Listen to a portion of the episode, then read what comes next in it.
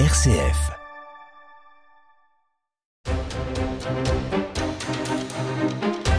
Bonsoir à tous, bienvenue dans votre émission angevine d'opinion et de débat. Le gouvernement a décidé de faire la chasse à la fraude fiscale. 25% de contrôle supplémentaire, les 100 plus grosses capitalisations boursières dans le viseur. Alors coup de com ou vraie chasse aux fraudeurs, la ficelle de la taxation des plus riches n'est-elle pas un peu grosse? Eh bien on va en débattre.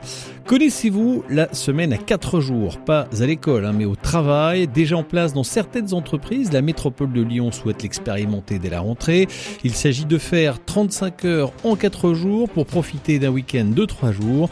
Une façon d'attirer les candidats en période de tension sur le marché du travail.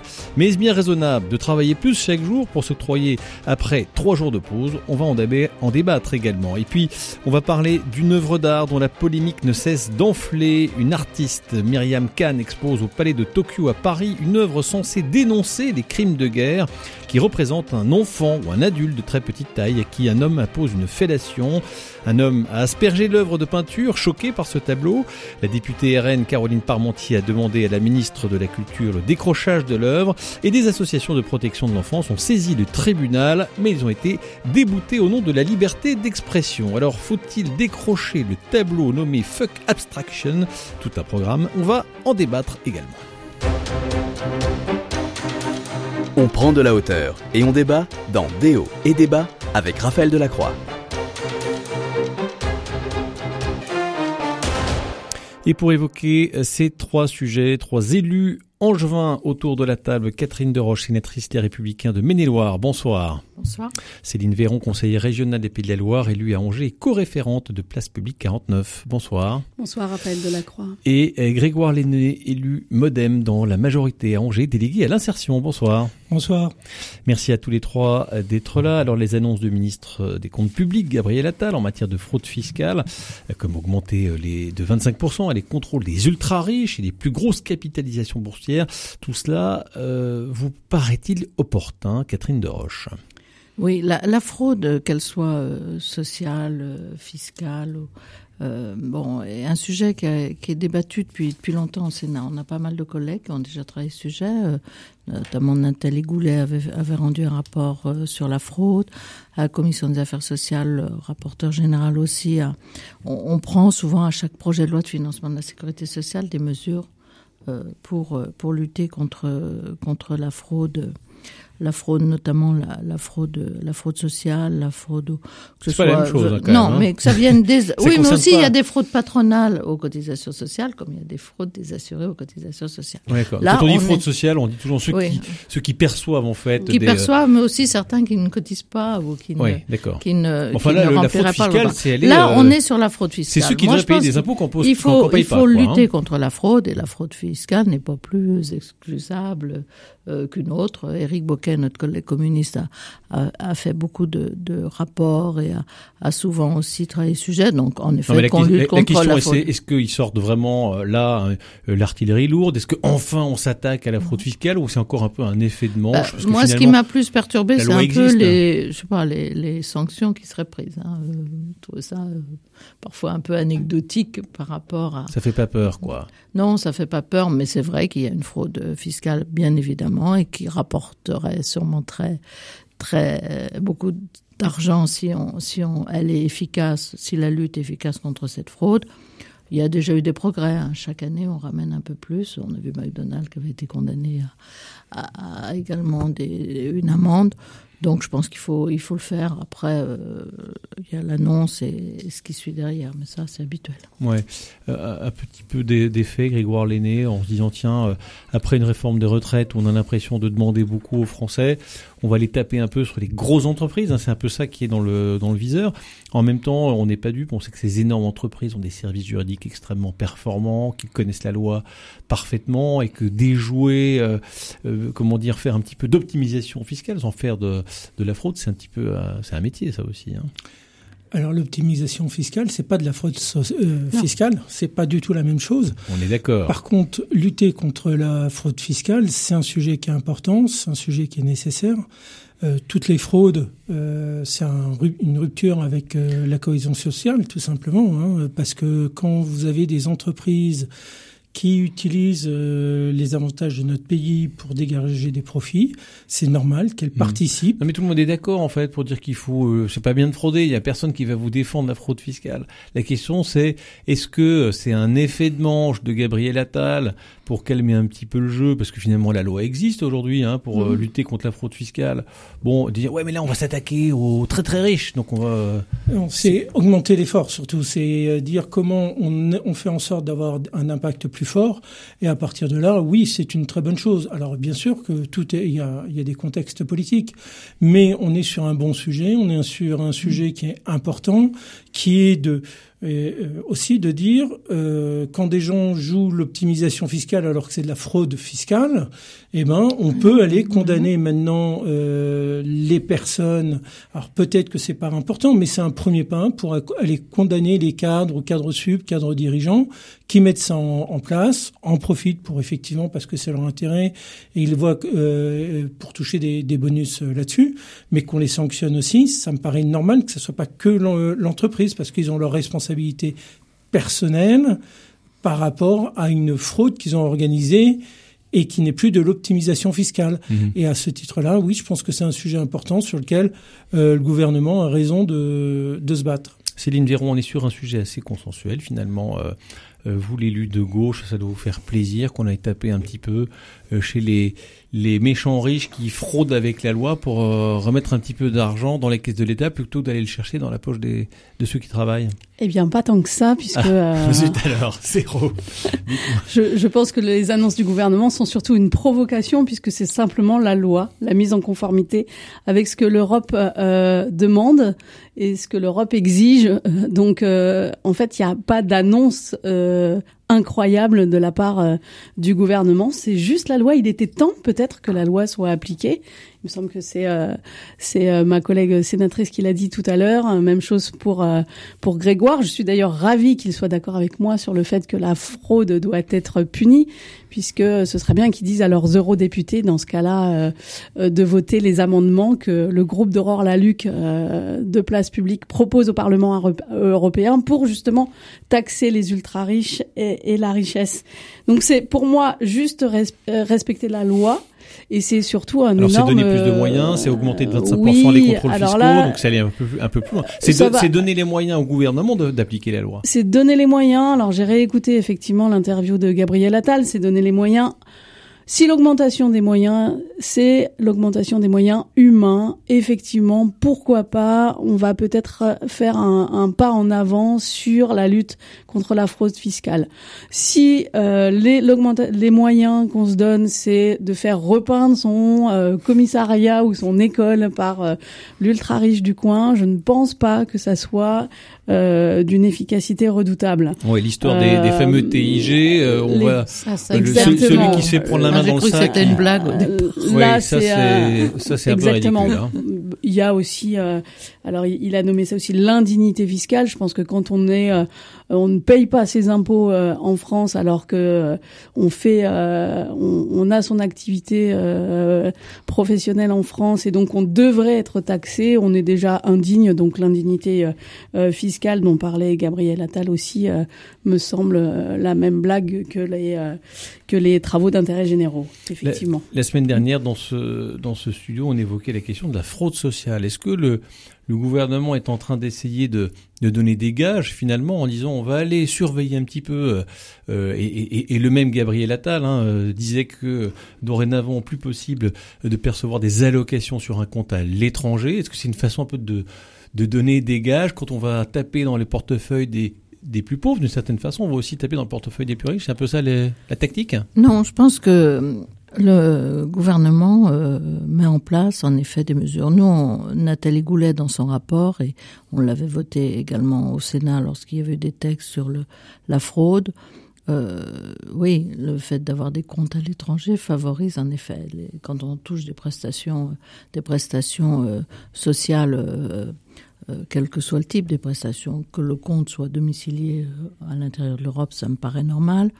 Euh, il faut longtemps, on a annoncé des chiffres parfois colossaux sur la fraude sociale. C'était le cas de Charles Prats, par exemple. Et, et quand on regardait, nous, de plus près, on avait beaucoup entendu euh, que ce soit euh, euh, la Caisse nationale d'assurance maladie, les caisses de retraite, les, les chiffres sont parfois pas aussi volumineux que, que ce qui est annoncé, qu'un effet un peu choc. Néanmoins, elles existent, ces fraudes. Donc, euh, il faut, il faut Mm. en effet euh, pallier et, et donner les moyens aux administrations. C'est ce qu'on fait des caisses comme la, la CNAV et autres, ou la CAF, que quand on les entend chaque année, ils nous, ils nous font le bilan un peu de... Mais c'est vrai que derrière, il faut qu'ils aient les moyens pour le faire, parce Mm. qu'on a beau charger les barques des agences ou des, ou des caisses, il faut avoir les moyens de faire. Néanmoins, ça a quand même rapporté, je crois que l'an, l'an passé, la, le contrôle fiscal, euh, enfin, a rapporté 14 milliards d'euros. Bon, bah, c'est, C'est pas une paille. hein. C'est pas, négligeable. Alors vous euh, évoquiez Charles, Charles Prats, puis il y croit pas trop hein, le- à cette histoire de, de, de durcissement de, euh, de la fraude sociale. Et il évoque notamment, euh, euh, enfin, on envoie aussi un, un, un message euh, dans le pays le plus taxé de, de l'Union européenne et un, et un des plus taxés au, au monde, de se dire, bah attendez les amis, euh, euh, nous on fait vraiment euh, la chasse aux investisseurs, faites attention, on a une administration fiscale extrêmement euh, efficace et puissante. Est-ce que euh, on envoie un, un mauvais message ou pas? Ah non, pas Non. du tout. Grégoire Lenné. Oui. Non, allez-y, allez-y, allez-y. Euh, pas du tout. Pour moi, euh, dire qu'on applique la loi, c'est pas augmenter la taxation, c'est faire en sorte que la loi soit appliquée, appliquée ce qui est pas du tout la même chose. Oui. On ne taxe pas plus. C'est pas augmenter le, le taux d'imposition, c'est faire en sorte que les gens qui Mm. doivent le payer la payent pour justement on- ne pas augmenter le taux d'imposition, parce que quand vous avez des personnes qui ne payent pas des impôts, que ce soit euh, Ce sont les autres qui de payent. très grandes entreprises ou euh, une une personne qui dé, déclare pas des petits revenus, ce sont de toute manière c'est la collectivité qui paye. Je vais dire les choses autrement. Alors, est-ce que c'est vraiment la priorité? C'est-à-dire qu'il y a des gens qui disent, moi, nous, ce qu'on voudrait, c'est qu'on allège justement ces fameux impôts, cette fameuse pression fiscale qui est, très forte et, dont euh, les, Français, les entrepreneurs ne voient pas toujours la traduction euh, sur le terrain de, du service public euh, qui, a tendance à se dégrader. Est-ce qu'il n'y a pas là aussi un, un sujet qui est peut-être plus, plus important, plus urgent Céline Véran. Ben écoutez, euh, si on taxe pour que le service public devienne euh, plus euh, accessible à tous, euh, pourquoi pourquoi pas? Alors moi, je pense qu'il faut il faut prendre euh, la question. On est quand même dans un pays où on est en rupture de l'égalité devant l'impôt. On sait qu'actuellement, par exemple, que les 300 soi- les 370 familles les plus riches de France sont taxées entre 2 et 3% sur leur richesse. Donc est-ce que la France est un pays qui taxe trop? Quand on a ces chiffres en tête, je ne crois pas. Euh, vous parliez de fraude sociale tout à l'heure. Euh, encore une fois, on va en faire un vrai sujet et on va aller taper hein, euh, sur sur les gens qui sont précaires dans le besoin. Admettons, effectivement, il y a de, il y a de la fraude il y a- sociale. Il y a, des- il y a des gens qui et, fraudent et qui euh, sont à la fraude sociale qui sont pas forcément dans le besoin justement. Oui, il y a. Mais c'est parce que ces gens-là Oui. prennent l'argent. C'est de parce ceux que ces gens-là qui en ont le plus besoin, qu'effectivement, il se serait important de les arrêter. Mais Après on- la fraude, c'est la fraude. Vous hein. savez très bien que le raccourci va être fait entre les gens qui vont avoir des aides sociales et la fraude sociale. Et ça, il faudra absolument ne pas tomber dans ce piège-là. Ayons euh, raison gardons, la loi doit être appliquée, regardons qui doit être taxé, et moi je suis pour la taxation des ultra-riches, effectivement. Eh ben, c'est ce que Gabriel Attal a annoncé. Il a utilisé d'ailleurs ces mêmes mots, hein, les ultra riches. C'est ceux-là qu'il faut euh, surveiller de très très près, euh, Catherine Deroche? Oh, c'est un peu bon. Bien sûr qu'il faut surveiller euh, tout ce qui peut échapper à une fiscalité. Il y a l'optimisation fiscale, elle existe, mais il y a aussi, on le voit, nous on va avoir ce texte sur le dumping social euh, dans le transmanche où, où, où des, des, des sociétés euh, ont, ont licencié, par exemple, euh, beaucoup de personnes en- au, au Royaume-Uni, euh, mais pour y mettre des, des, des gens qui vont travailler sur ces transports, euh, qui, qui sont sous-payés, qui travaillent dans des conditions épouvantables, qui viennent de, de pays euh, d'Asie et autres. Ils ont en effet, c'est ce que vous disiez tout à l'heure, ils ont une capacité juridique à, à contrer les choses et on, on sait quand on va faire ce texte qu'ils sont déjà dessus pour voir. Donc il faut être vigilant. Après, ultra riche. euh, euh, à partir de quel montant on peut considérer qu'on est riche On est toujours plus riche que le voisin pour certains. Euh, ce qui est clair, c'est que ceux qui doivent euh, payer des impôts qu'ils ne paient pas, bah, ils doivent, ils doivent, ils doivent, on doit les. Mais est-ce qu'il faut taxer, un- est-ce qu'il faut les taxer un peu plus, justement, Bah, ceux-là le taxer, euh, je veux dire, le nombre de personnes qui paient des impôts euh, sur le revenu Mais sont quand savez, même relativement faibles. Hein, les le- plus riches, le pourcentage. Vous savez, est- c'est toujours les, les, les- les plus riches qui gagnent de, de- de plus en plus, hein, ceux qui, qui Oui, ont ce qui est vrai, espèce de, Oui, oui, c'est- eux qui gagnent, d'encouragement. y compris dans des périodes de crise, c'est ceux qui s'en sortent le mieux. Est-ce que euh, il faut pas de nouveau, ce que demande effectivement souvent euh, la gauche, dire on accentue un peu plus, puisqu'ils gagnent plus, eh ben, ils payent plus? Alors, moi, moi, ce que on, on- on risque des confusions. Qu'il y ait des gens riches en France, c'est une bonne chose parce que ça doit développer l'économie, ça doit part... c'est c'est des gens qui peuvent créer de la valeur, qui créent des qui emplois. qui, ont, qui créent des emplois, qui, qui amènent des, euh, des emplois, qui même re- euh, relocalisent, je pense, au luxe. On a euh, dans le domaine euh, pas loin d'ici des, des employeurs qui effectivement boîte. travaillent dans le luxe, ramènent des emplois. Ça, c'est un premier point et c'est une bonne chose et il faut l'encourager. Par contre, sur le fond, on peut effectivement s'interroger quand on voit qu'au niveau mondial, et là on touche à une problématique qui dépasse la France et l'Europe, c'est qu'on a une concentration des richesses qui est profondément révoltante. Quand vous avez euh, un petit pourcent de la population, je crois, ou 2% de la Mm. population qui possède la moitié de la planète, on peut pas dire que ça crée de la cohésion. Et on voit, Et donc on les taxe?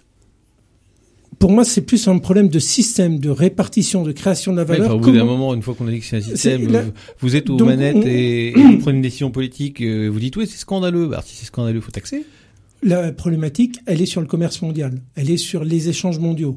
Elle est comment on régule les échanges mondiaux. Et là, effectivement, ça ne peut se passer par rapport à ça qu'au niveau de l'Europe, parce que la France ne sera pas assez puissante.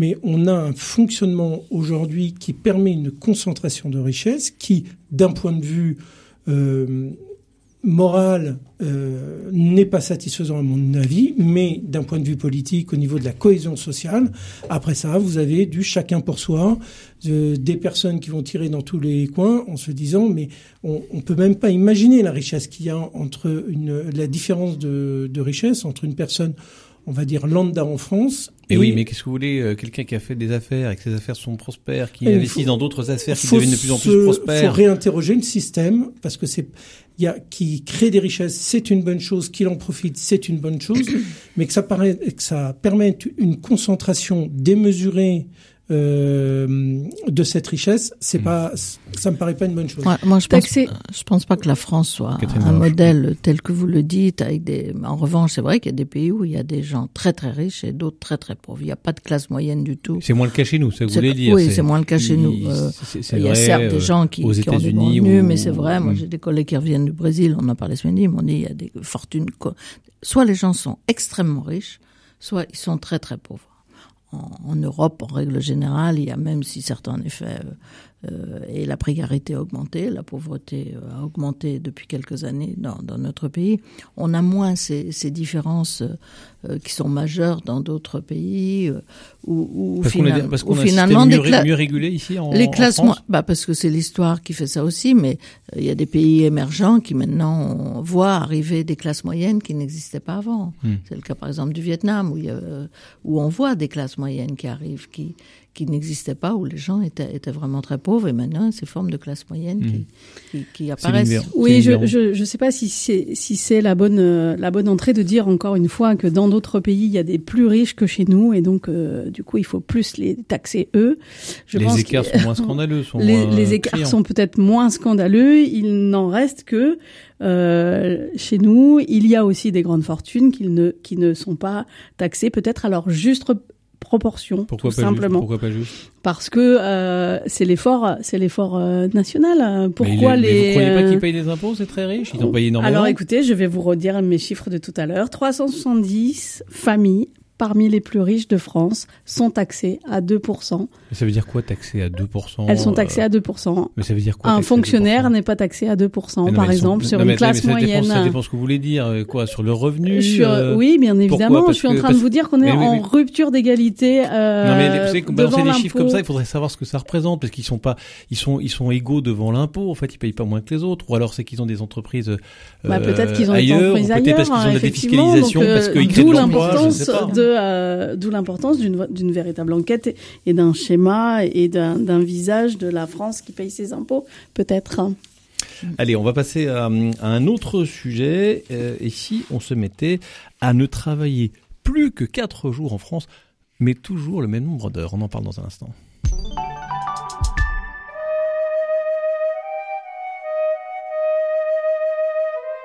Création du Cantique des Cantiques de Jean Jaurou, un spectacle de deux heures.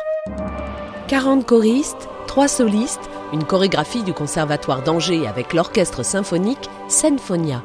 Le Cantique des Cantiques au Grand Théâtre d'Angers le 3 juin à 20h et le 4 à 16h. Réservation au Grand Théâtre d'Angers. Un spectacle soutenu par la Fondation Mécène et Loire et la région des Pays de la Loire.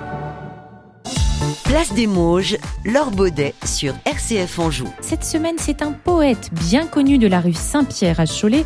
Chaque année, il dépose régulièrement dans les boîtes aux lettres de ses voisins des poésies qui créent du lien entre habitants de ce quartier. Place des Mauges, c'est le vendredi à 19h12 et le samedi à 10h30.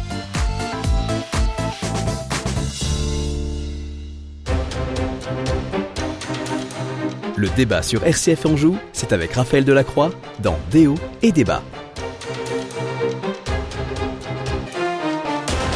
Et nous sommes toujours en compagnie de Catherine Deroche, sénatrice Les Républicains de Maine-et-Loire, Céline Véron, conseillère régionale des Pays de la Loire, également conseillère municipale à Angers, euh, euh co-référente hein, de Place Publique 49, Grégoire Lenné, élu Modem, lui, dans la majorité à Angers, délégué à l'insertion. Alors on parle de la semaine de quatre jours. Il faut le dire, c'est quand même encore un peu anecdotique aujourd'hui, mais des entreprises l'ont adopté, euh, des collectivités s'interrogent, c'est le cas notamment de la métropole de Lyon, qui n'est pas petite Euh, l'idée est simple, c'est de travailler le même nombre d'heures, c'est-à-dire 35 heures, mais euh, c'est casé en 4 jours et ça permet à des, collaborateurs de bénéficier de davantage de temps libre, d'avoir un week-end de euh, trois jours. C'est séduisant hein, pour séduire des, candidats. C'est plus confortable pour les, les salariés. Alors, euh, Grégoire Lannier, vous, c'est votre métier un peu, hein, les RH, donc ça doit vous toucher un peu ce, ce sujet. Est-ce que c'est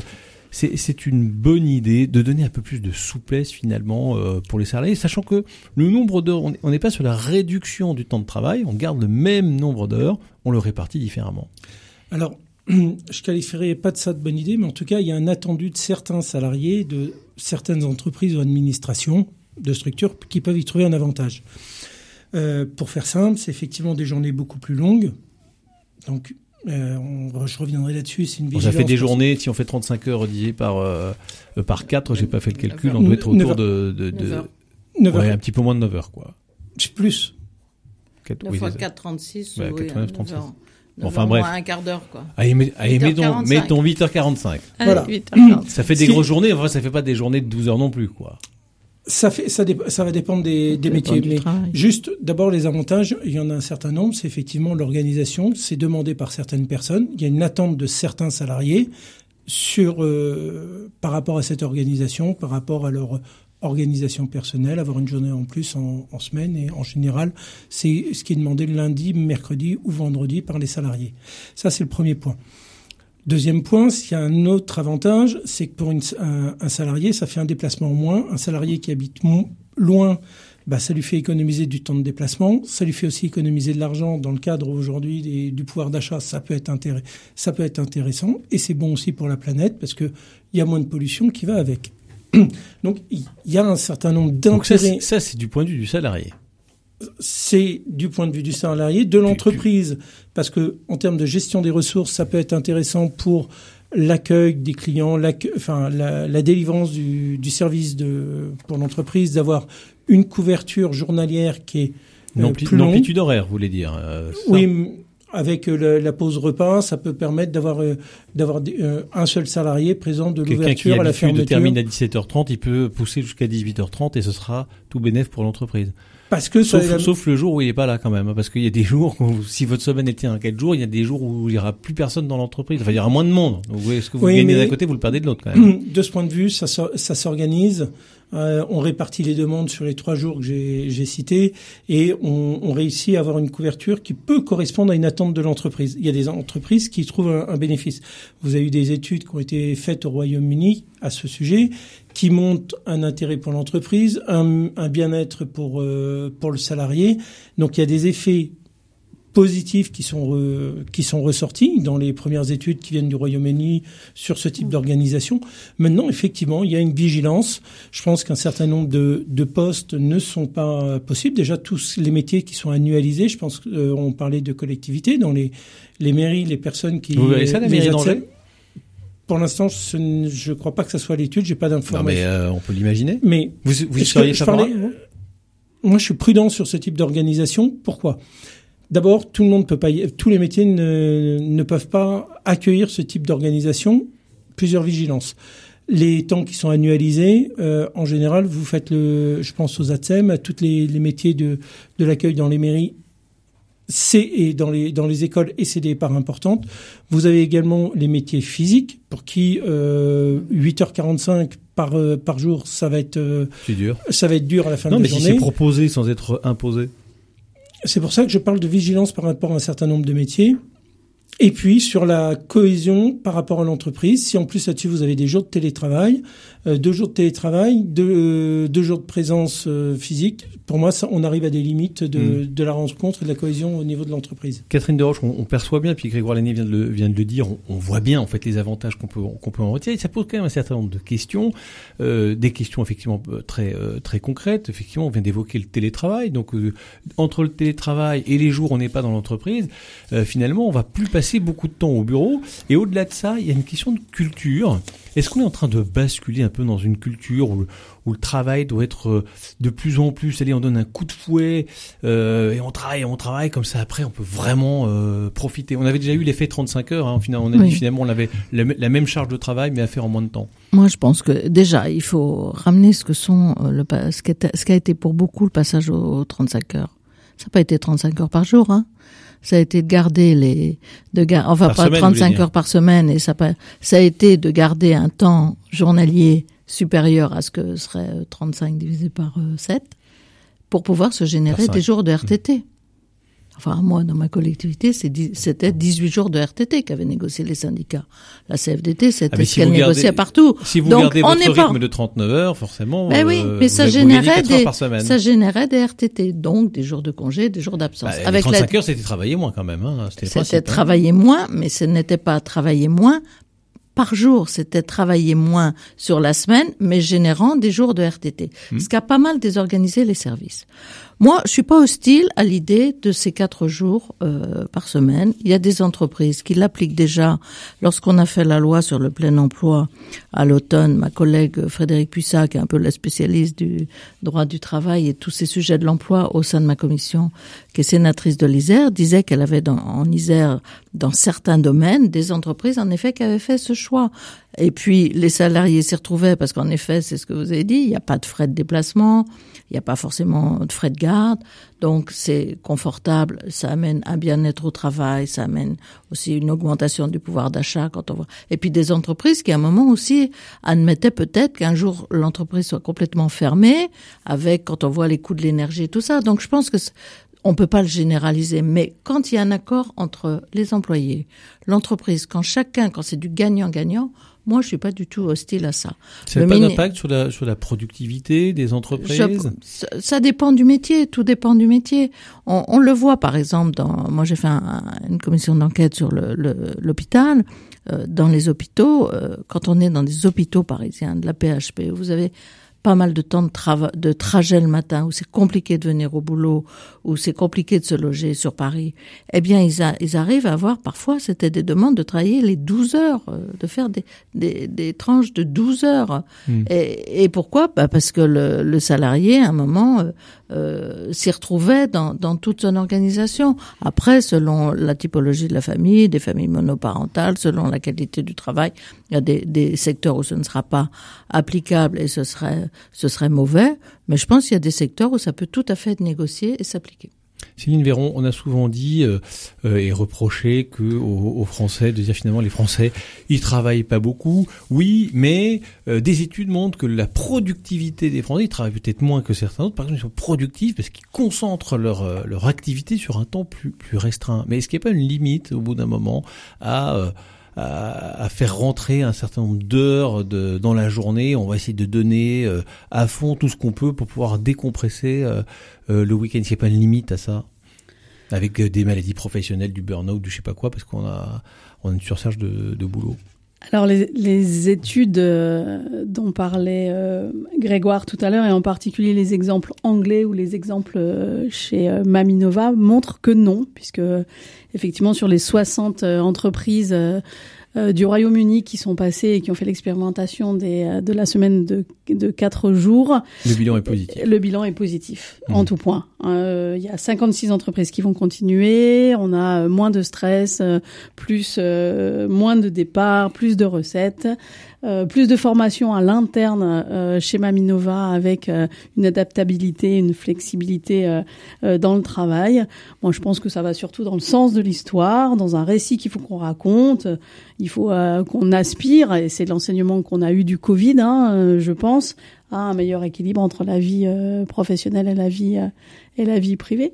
Mmh. Donc on y va en fait, tout n'est pas parfait. Bien sûr qu'on y va. Est-ce que de, de, ce que dit Catherine de Roche, finalement, quand ça relève peut-être pas pour tous les métiers, peut-être pas pour toutes les organisations, mais quand ça correspond à une demande, à un besoin, est-ce que c'est pas une bonne idée d'avoir cette souplesse pour les salariés? Moi, je pense qu'on y va dans le cadre du volontariat et d'une négociation avec les représentants du personnel, mm, mm. parce que ça peut dépendre de l'activité. Mm, et je, ce que vous abordiez tout à l'heure sur la problématique de la de l'approche vis-à-vis du travail, je dirais, c'est euh, mais elle est en difficulté aujourd'hui, on le voit après le Covid, c'est quel est le sens de mon travail, quel, comment je m'implique dans mon travail, au sens comment j'ai envie d'y aller.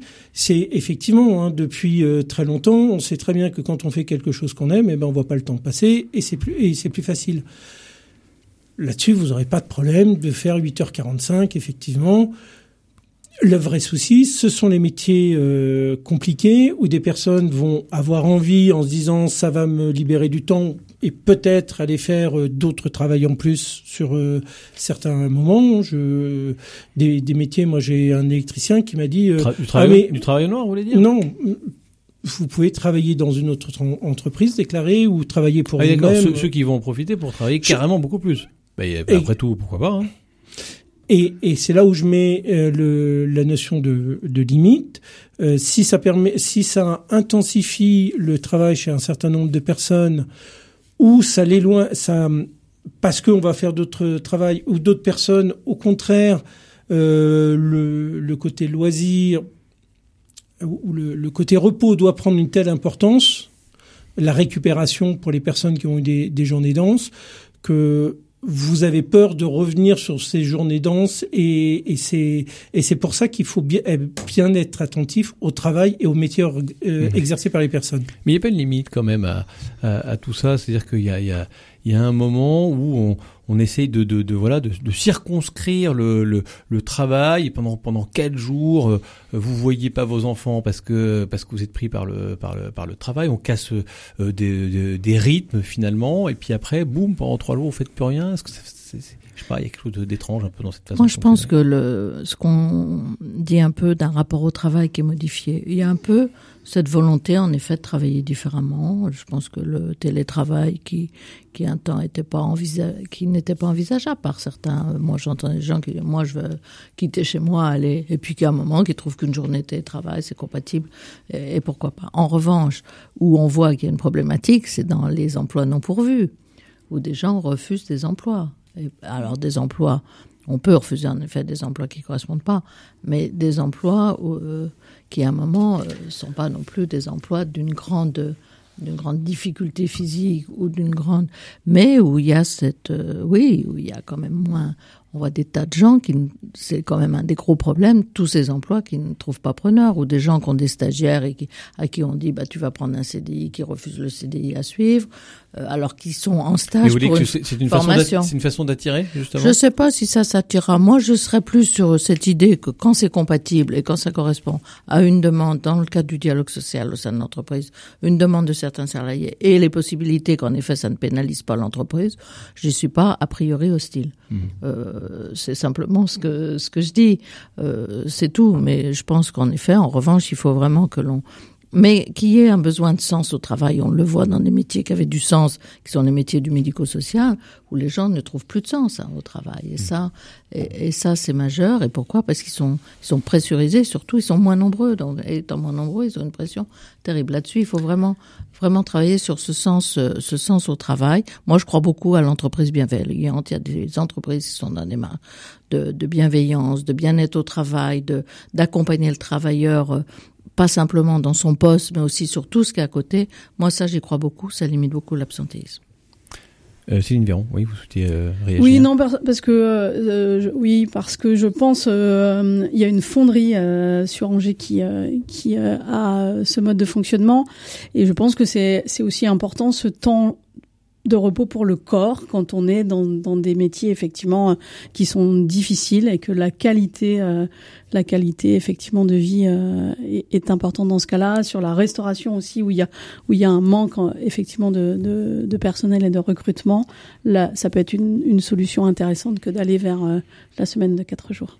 Eh ben écoutez on va voir ce que l'avenir nous réserve en tout cas vous avez l'air grosso modo plutôt. Euh, Peut-être juste un petit point par rapport à ce que vous disiez sur le, lien au travail. Aujourd'hui, on le voit sur les jeunes, ça a énormément évolué. Euh, vous pouvez proposer un CDI à un jeune qui vous dit bah non, moi je préfère faire autre chose. Il va regarder l'intérêt qu'il trouve réellement au travail, mais comme le, et ça rejoint le sujet de tout à l'heure, comme à un moment les entreprises ont regardé leur intérêt de de concentration financière hein, en allant se hum. mettre dans d'autres pays.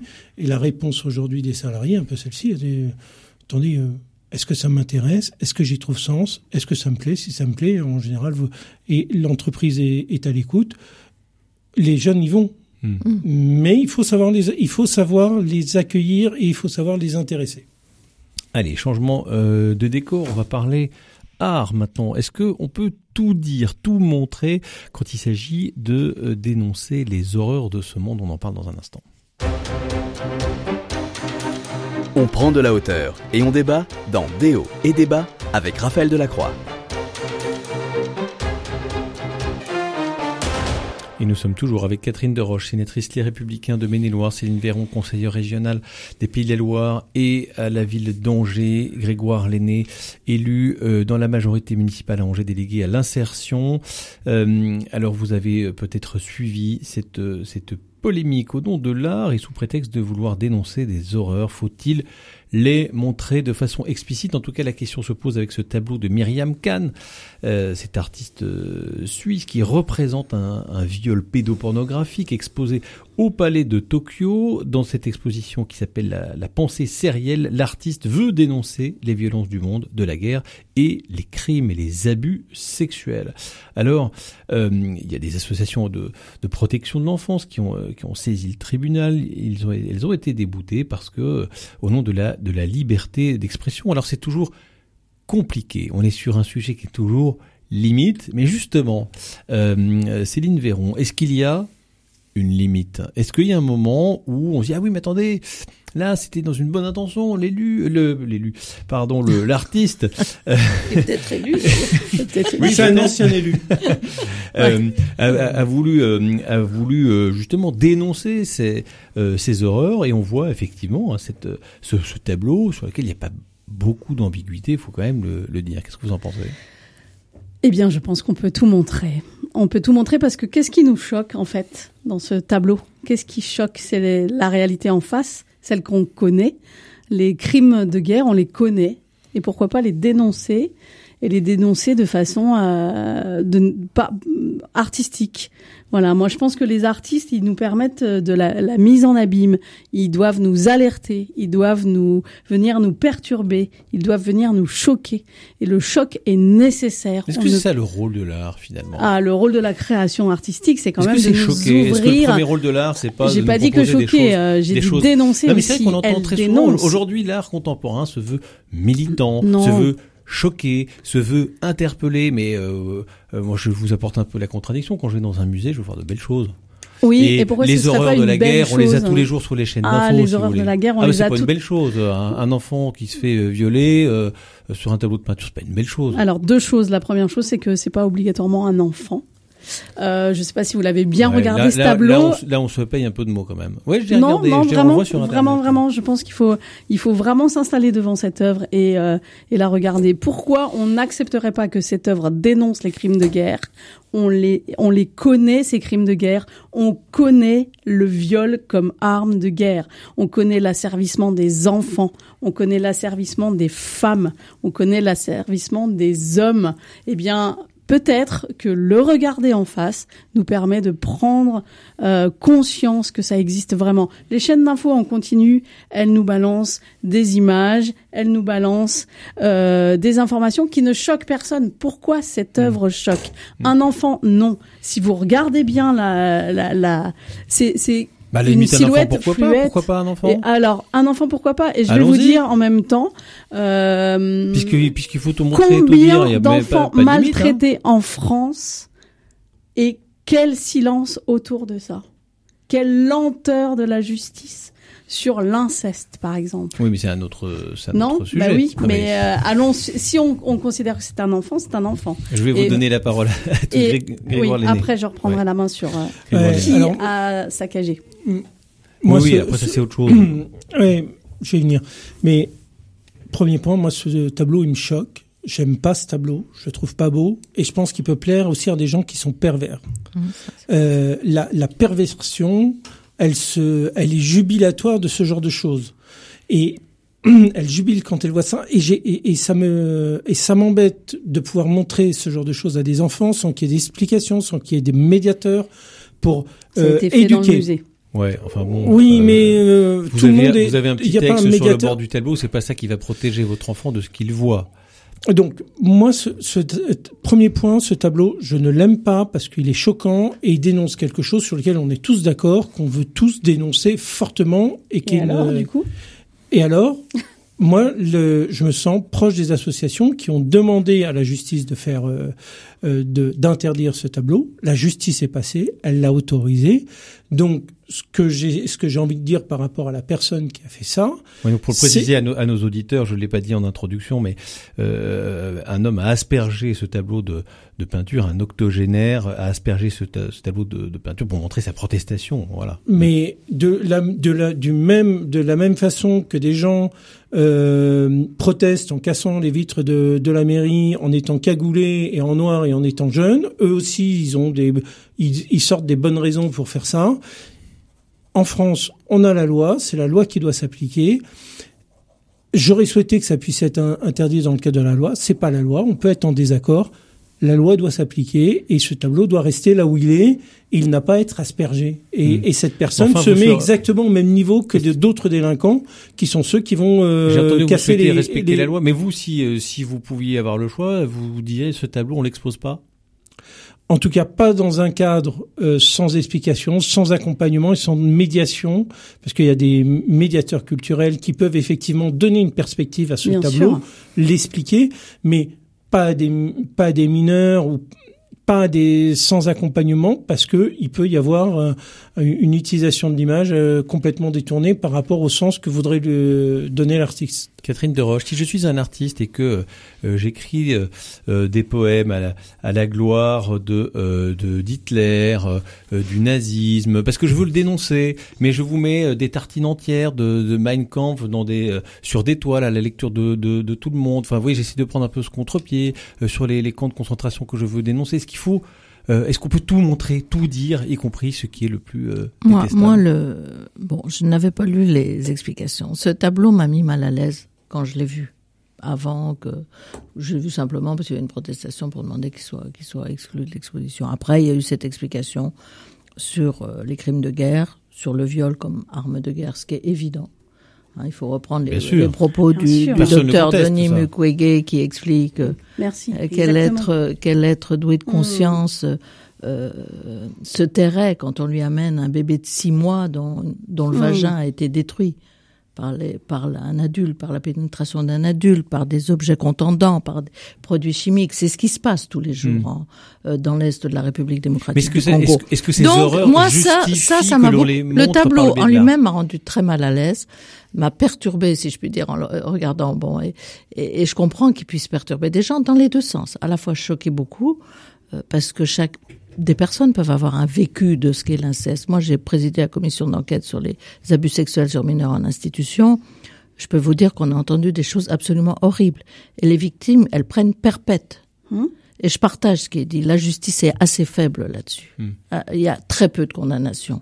Et je pense que là, euh, donc ce tableau m'a choqué Mais- parce que moi j'ai vu un enfant à- auquel un adulte demande une fellation. Pendant un certain temps, il y a eu quand même une forme de complaisance un peu euh, intellectuelle. hein. Moi, je me souviens d'apostrophes avec Bernard Pivot, Goguenard devant euh, Cohn-Bendit ou Gabriel Masneff racontant la façon dont ils, dont ils ont des relations sexuelles avec des, avec des mineurs. Euh, maintenant, on est revenu un peu de ça. Mais, mais il a fallu du temps, il y avait une forme de permissivité. Mais Alors je je, pense- qu'un enfant, c'est très clair, on n'y touche pas. Moi, j'ai vu un enfant qui était abusé Hmm. sexuellement et forcé à faire une fellation à un adulte. tout- Après, j'ai vu toutes les explications en disant, mais non, c'est pas ça du tout. Ouais. C'est Enfin l'oppresseur contre le truc, peut-être. Bon, ceci dit, la justice est passée. Hmm. Moi, je partage. À partir du moment où des plaintes ont été posées, on dit que que l'œuvre doit doit ne doit pas être retirée et qu'on doit pas l'asperger. Bon, bah, dont acte. Mais moi, ce Est-ce que tableau m'a l'horreur, m'a pour être choqué. dénoncée, doit Ah, être l'horreur, montrée dans sa crudité Ah, Mais l'horreur, elle est quand même largement présente dans beaucoup de dans beaucoup de domaines. Oui, mais est-ce qu'elle doit être présente dans l'art? Est-ce qu'elle doit être présente dans ah, l'art? elle- prétexte elle, de l'art? Elle est parfois dans l'art. Quand vous allez voir certaines expositions, vous voyez des choses quand même horribles. Vous voyez des photos euh, horribles de ce qui peut se passer dans ces situations et dans ces atrocités On a que besoin de sont les ces voir? crimes. On a besoin de les On voir? n'est pas, d'abord, on n'est pas toujours obligé d'aller voir pour une contre- exposition si elle ne vous plaît pas? Est-ce que en pour revanche, lutter que- contre les abus sexuels, vous aviez, vous, dans votre poste de parlementaire, vous avez besoin de voir Vous voyez Et y Non, compris, et mais là en plus, pas besoin pas de voir, un... mais je veux dire, quand on vous décrit des choses, à un moment, la réalité, elle est là. hein. Hmm. Euh, bon, moi, je veux bien qu'on vous explique. C'est qu'on un vous autre, explique euh, pas comment les hmm. choses se passent. Quand vous entendez des victimes, elles vous décrivent de façon Hmm. très, très, euh, très claire ce qu'elles ont subi, quand Hmm. même. Mais dans Donc, un cadre euh, judiciaire, on n'est pas dans oui, un cadre dans un artistique. cadre vous judiciaire. voyez Bon, dans un cadre artistique. Alors peut-être que pour cette exposition, bah, il fallait quand même prévenir les gens qu'il y avait des tableaux de ce type. C'est fait, hein, est euh, c'est Bon. précisé quand même. hein. Euh, moi, l'entrée j'y ai de vu, l'exposition. j'y ai vu, et s'il y avait eu que moi, en effet, j'aurais pas voulu que ce tableau soit accroché. Mais j'ai vu, en effet, une, peut-être une, et, et je partage ce que vous dites, j'y avais pas vraiment pensé, mais je pense que certaines personnes qui sont, qui ont une forme de perversion, peuvent trouver une forme de jouissance à regarder ça. Et on alimente Ça. quelque chose finalement, alors qu'on veut, on veut dénoncer et finalement on alimente. hein. On oublie aussi. Il nous reste 5 secondes, Céline Véron. Eh bien, on oublie aussi que c'est euh, un ancien élu du Front National et le Rassemblement National qui veut la censure de cette œuvre. On sait exactement quand et Mais ils ont, qui ils ont, oui, enfin ils ont le demande droit. de- la censure. C'est les, euh, les tyrannies, c'est les dictatures. Ouais. Je vous conseille de regarder les tableaux de David Olaire qui mélanger. dénonce les Moi, ça m'aurait pas choqué Ah, d'interpeller la ministre de la Culture sur ce tableau. Hein. Je sais pas, je suis loin, Voilà. loin d'être Rassemblement Et on National. le sait bien. À un moment, Allez, on trouve des euh, il faut que je vous David fasse taire parce que euh, Magnifique la, tableau sur la la Shoah. soirée est terminée, la discussion est terminée. Bon, Merci beaucoup d'avoir participé euh, à ce débat Grégoire Né, Catherine Deroche et Céline Léron. Merci beaucoup.